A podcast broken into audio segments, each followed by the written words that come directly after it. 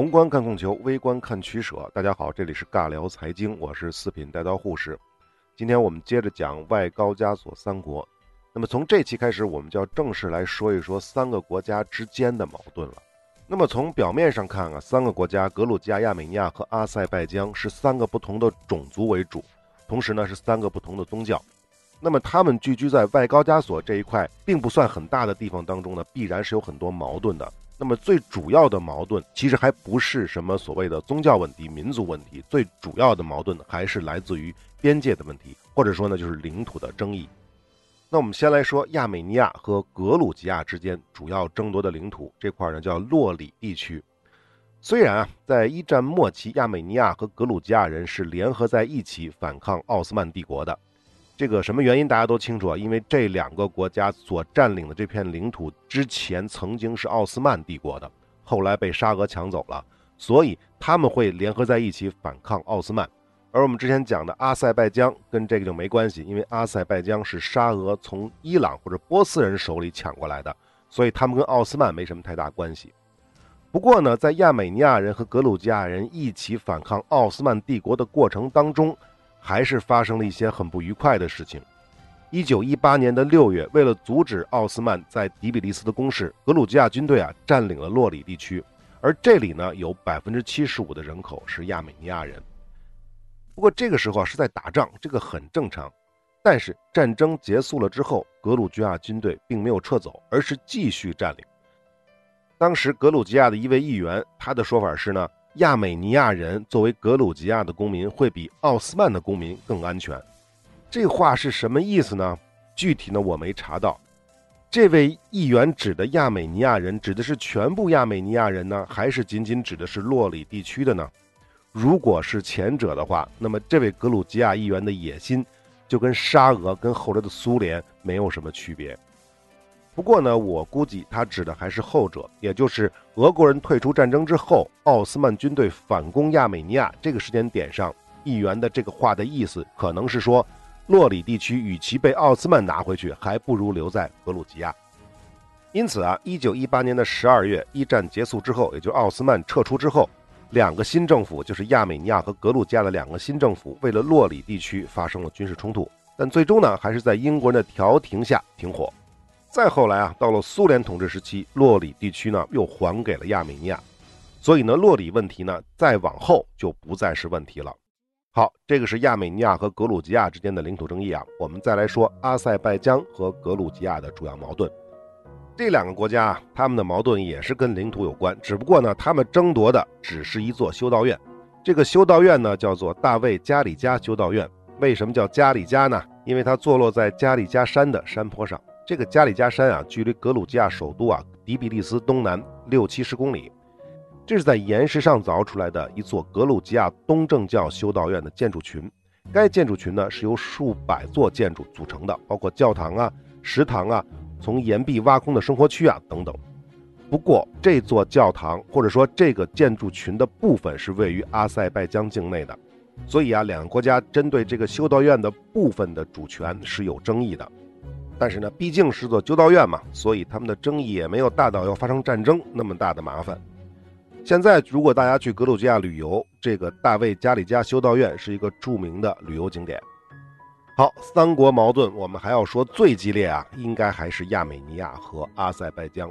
关于这点呢，我们前面说过，这就是著名的纳卡地区。这个纳卡是个简称啊，它的全称叫做纳戈尔诺卡拉巴赫地区。关于这部分领土的争夺啊。两个国家从1918年到1920年期间发生了多次的冲突，并且还爆发了战争。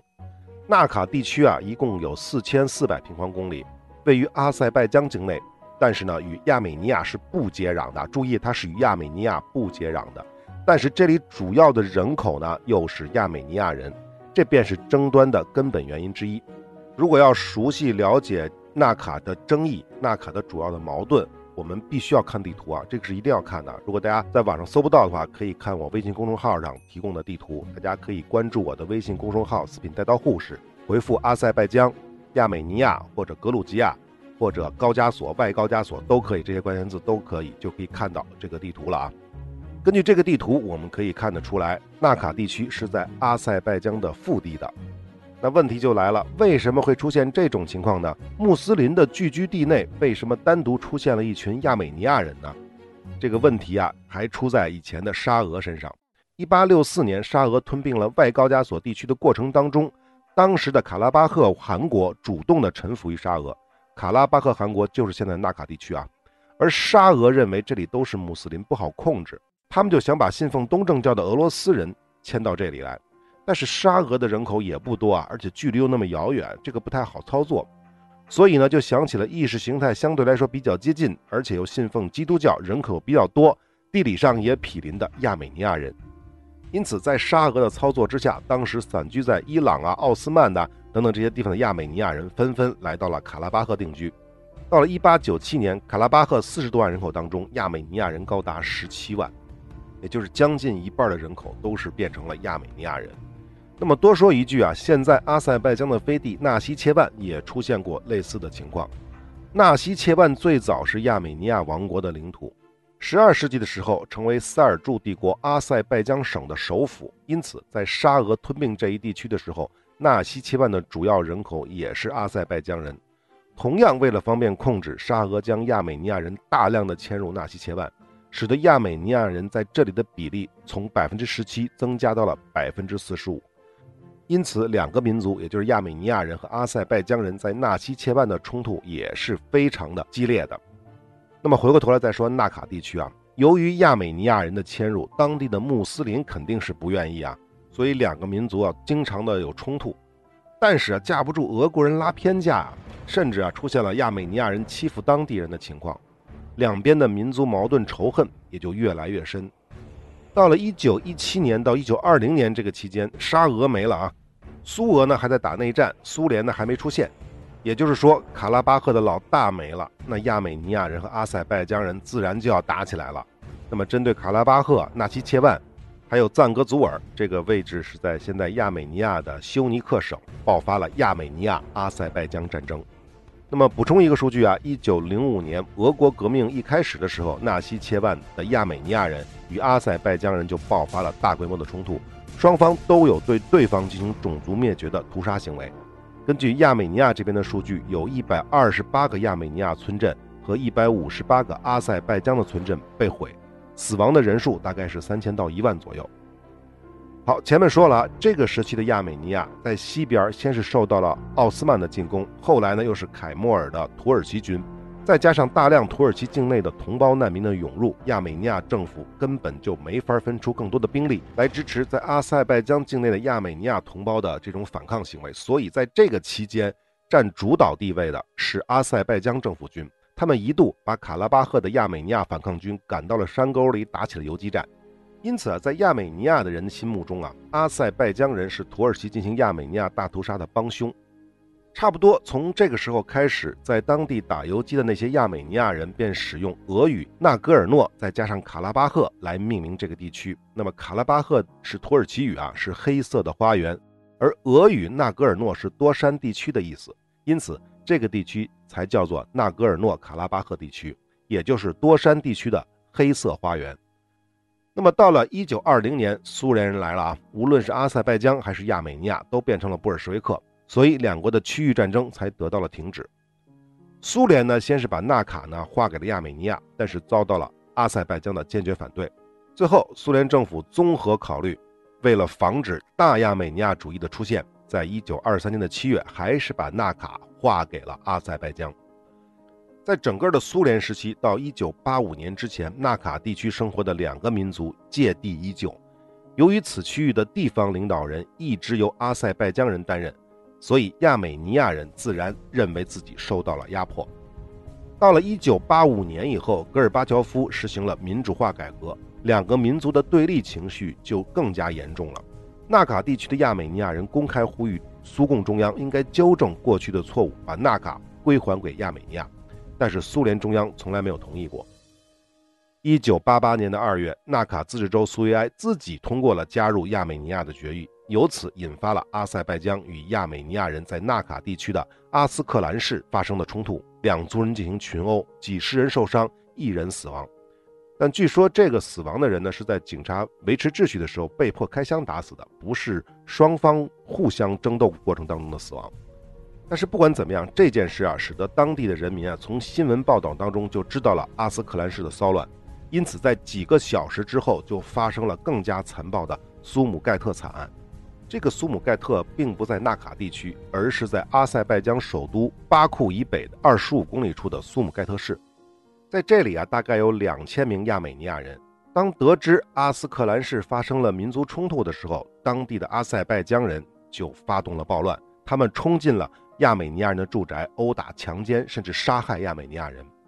这个暴乱行为呢，一直持续了三天。到了苏联军队赶到之后，才控制住了局势。但是最终还是有三十多名亚美尼亚人在这场暴乱当中被杀死。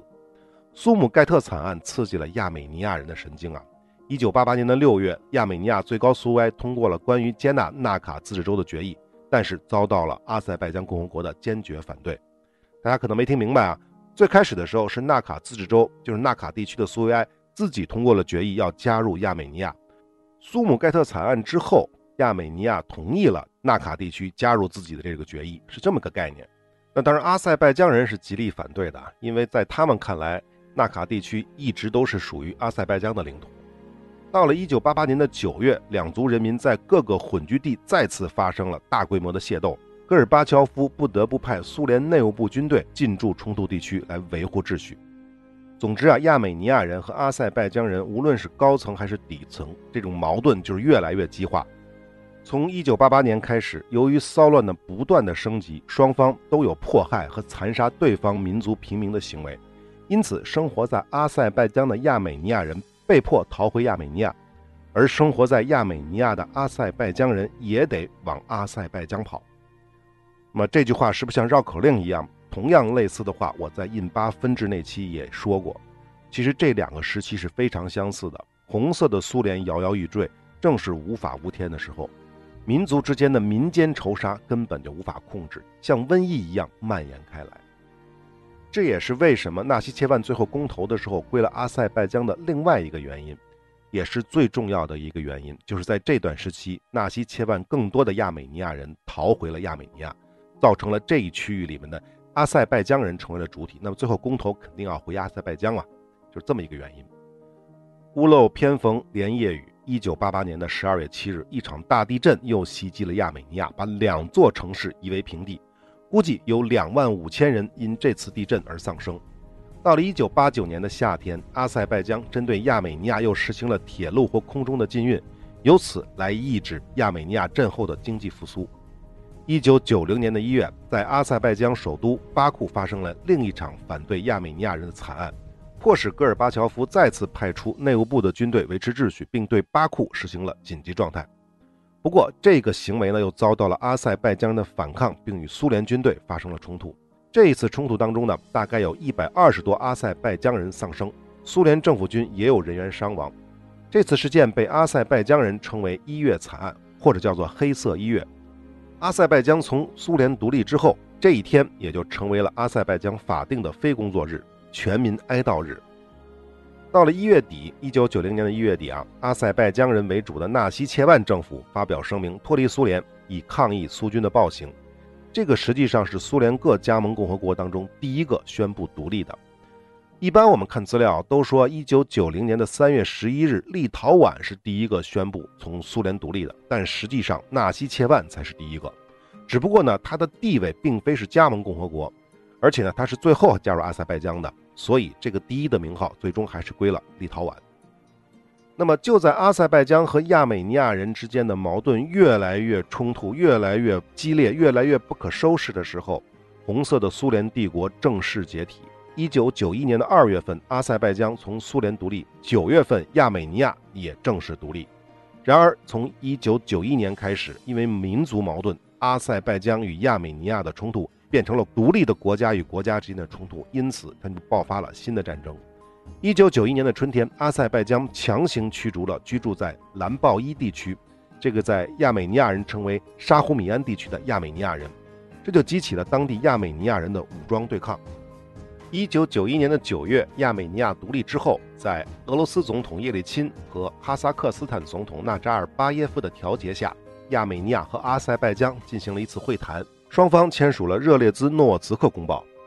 这个公报的具体内容我没查到，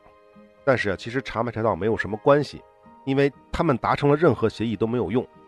一个月之后，载有俄罗斯和哈萨克斯坦观察员以及阿塞拜疆高级官员的阿塞拜疆军队的米八直升机在纳卡地区被击落。具体这架米八直升机是被谁击落的，我们不清楚。那么，肯定从大部分人的角度来看、来想这个问题，肯定认为是纳卡的亚美尼亚人反抗武装他们击落的。因此，和平的曙光是彻底破灭。一九九一年的十一月二十一日，阿塞拜疆撤销了纳卡自治区的地位。就是自治的地位。作为回应，纳卡的领导人举行全民公投，在当地阿塞拜疆人抵制的情况下，压倒性票数通过了独立的决议。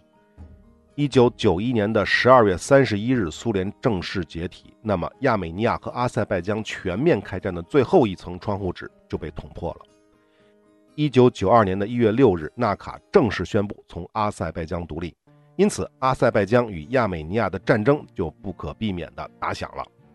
这场战争呢，简单说一下，在军事力量方面，双方都是临时拼凑的军队，有民兵，也有苏联解体之后苏联的一部。亚美尼亚这边投入大概两万人，纳卡政府投入了两万人，阿塞拜疆呢投入了四万人。也就是说，从兵力上双方差不太多，在武器装备上，阿塞拜疆坦克炮火方面都比亚美尼亚和纳卡稍微强一点。那么在战争的初期，亚美尼亚的攻势更为成功，在数月之内。连续攻克了纳卡地区的多个城镇。一九九二年的五月九号，攻占了阿塞拜疆军队在纳卡地区的重要据点舒沙。不过呢，我们从最开始就说过，要说综合实力啊，阿塞拜疆比亚美尼亚高一大截儿。我们前面讲过的，阿塞拜疆的 GDP 超过那两个国家的总和。在苏联时期，阿塞拜疆的经济实力在所有加盟共和国当中排第三。那第一不用问，第一肯定俄罗斯嘛。俄罗斯最大嘛，第二是谁啊？哈萨克，而且啊，在苏联所有加盟共和国当中，也只有哈萨克斯坦和阿塞拜疆不用接受中央的接济。为什么呀？还不是因为阿塞拜疆平原多，农业发达，更关键的是这里靠着里海的产油区，有大把的石油美元。而且由于土耳其和亚美尼亚是世仇，我们前面说过无数次啊。因此，土耳其是坚定地站在了阿塞拜疆这边，积极地为阿塞拜疆政府提供军事援助。阿塞拜疆在回过神之后，立刻组织了有效的反击，在七月收复了多个据点。这个阿塞拜疆啊更有钱，我们说过的，因此他除了招募本国的士兵之外，还大量的招募雇佣军，比如俄罗斯的退伍军人，甚至是在休假的俄罗斯的现役军人，他们也可以招来，因为当时的。苏联和俄罗斯都很乱嘛，苏联已经没了，俄罗斯也很乱。此外呢，还有一批同样信奉伊斯兰的志愿军，比如来自土耳其的、来自伊朗啊这些伊斯兰国家的志愿者，甚至是来自于俄罗斯车臣地区的穆斯林武装。这个车臣地区的穆斯林武装，实际上我们都知道啊，这个对于俄罗斯来说的话，这就是反抗军，是反对派的势力。那么对比亚美尼亚，虽然他们人更少，但是他们更团结啊，军队整体的素质更高。为什么这么说呢？要知道，在苏联时期，虽然阿塞拜疆人也可以参军，但是还是会受到歧视的，因为他们是穆斯林啊。更多情况下是会被分配到工程部队，而不是战斗部队。而亚美尼亚人则完全不缺军事人才，比如前苏联的将军安纳托利·涅兹维奇，这就是纳卡这边最优秀的指挥官。战争结束之后，还担任了纳卡共和国军队的总参谋长。到了1992年的年末，双方再次爆发激战。这次啊，军事素质更胜一筹的亚美尼亚人重新占了上风，不仅占据了纳卡的大部分地区，此外还控制了纳卡以外的阿塞拜疆约百分之九的领土，这个面积可不小啊。随后，阿塞拜疆的军队组织了反扑，但收效并不是很大。某些资料上说啊，亚美尼亚曾经说服俄罗斯得到了他们的空军支援，最终遏制了阿塞拜疆的进攻。也就是说啊，俄罗斯是站在了亚美尼亚这边。那么阿塞拜疆的屁股后头呢，就是土耳其啊，就是伊朗这些国家。那么在此之后，双方就打不动了，战争拖拖拉拉的打到了1994年，从1992年开始啊，打到了1994年，在俄罗斯、法国、美国等国的斡旋之下，一九九四年的五月十二日，纳卡政府、亚美尼亚政府和阿塞拜疆政府签署了比什凯克协定。这个协定啊，在承认对方实际控制线的基础之上，纳卡共和国名义上依旧属于阿塞拜疆，但处于完全自治状态。这是第一条。第二条，亚美尼亚除了军事占领纳卡地区之外，继续控制原本属于阿塞拜疆西南部分的领土。而此区域的阿塞拜疆人不可避免地遭到了驱离。那最后一条就是两国将通过和平谈判的方式来解决领土争端。最终，这场持续了两年的战争落下了帷幕。那么，实际的冲突是从1988年开始了。如果这么算的话，长达六年多了。那么，在亚美尼亚这边呢，包括纳卡这边的民兵死亡了大概六千人，伤两万人；阿塞拜疆这边呢，死亡两到三万人，伤了五万人。可见，阿塞拜疆军队的战斗力远不及亚美尼亚。平民的伤亡呢，我没有具体的统计数据，但是战争造成了二十三万阿塞拜疆籍的亚美尼亚人和八十万亚美尼亚籍的和卡拉巴赫籍的阿塞拜疆人流离失所，沦为难民。到目前为止，从法理上说，纳戈尔诺卡拉巴赫地区依然属于阿塞拜疆，但是其内部是亚美尼亚人完全自治的独立国家。只不过呢，几乎没有任何国际上的承认，因此在 Google 地图上是搜不到这个国家的国界的。这跟后面要说的格鲁吉亚分裂出去的阿布哈兹和南奥塞梯是完全不同的。那么至于阿塞拜疆西南那块领土，依然还控制在亚美尼亚手中。到现在为止啊，那么亚美尼亚与阿塞拜疆针对纳卡地区这些问题在持续的进行谈判，只不过呢是没有实际的进展。阿塞拜疆是绝不会接受纳卡独立或者是加入亚美尼亚的，只能接受纳卡的高度自治，但前提是亚美尼亚人必须从阿塞拜疆的领土里撤出去。当然，这个阿塞拜疆的领土指的还不是纳卡地区啊，就是说你在纳卡地区还可以驻军没问题，但是你占的我阿塞拜疆除了纳卡地区的这些领土的地方，你是不能有驻军的。不过呢，在这一点上，亚美尼亚人是不能接受的。因为一旦他们从这些地方撤军，那么就意味着亚美尼亚与纳卡就不接壤了。万一发生了任何军事冲突，是无法及时驰援纳卡的。因此，亚美尼亚坚持解决纳卡的原则是不能使纳卡成为飞地。也就是说，为了保证纳卡的亚美尼亚人的安全，即便是归属阿塞拜疆高度自治，也必须与亚美尼亚接壤。如果是这样的话，阿塞拜疆就必须割让领土给亚美尼亚了。显然，这样的谈判是无法继续，是无法谈成的。所以到现在为止，亚美尼亚和阿塞拜疆在实际控制边界一直还有小规模的冲突和摩擦。比如，2016年两国就发生过较大规模的军事冲突，造成了三十多人的死亡，双方各十几名士兵，甚至还有一名十二岁的儿童在战争当中死亡。总之啊，到现在为止，阿塞拜疆和亚美尼亚之间依然。笼罩着战争的阴云，尤其是在纳卡地区，尤其是在亚美尼亚占据的阿塞拜疆的地区。说不好哪天这两个国家又因为什么原因，又因为什么外部的原因或者内部的原因再次打起来，再打一场纳卡战争，这都是有可能的。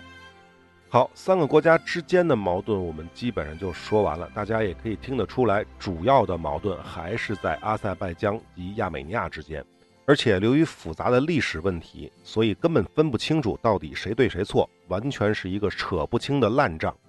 那至于格鲁吉亚呢，确实与这两个国家也有矛盾，但是相比来说就可以忽略不计了啊。但这并不意味着说格鲁吉亚就没有问题。外高加索的火药桶怎么能少了格鲁吉亚呢？只不过它的主要矛盾并不是来自于东部和南部，而是来自于北方。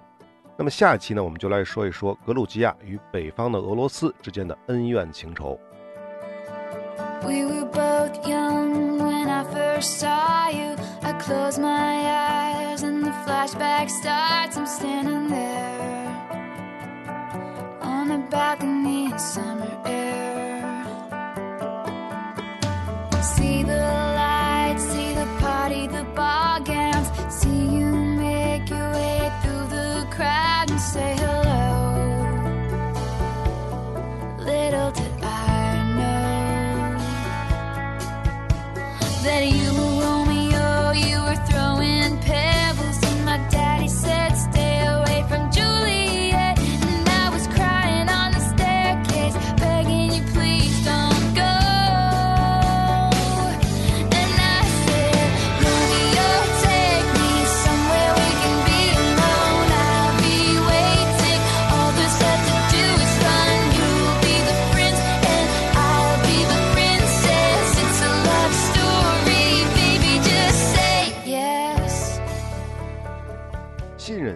和信誉是一切经济活动的基础，也是一切人类活动的基础。不过呢，主流的各大音频平台并不完全信任我们的内容，因此部分系列的内容并没有在您所收听的平台收录，或者呢是收录之后被下架了。但是没有关系，您也可以搜索微信公众号“四品带刀护士”，关注之后呢，就可以得到完整内容的推送了。另外呢，从阿富汗系列开始，我们也同步在微信公众号更新最新的节目，欢迎来加个关注。最后，如果您喜欢我们的节目，请点赞、转发、关注、收藏，这是对我们最大的支持。好，我们下期再会。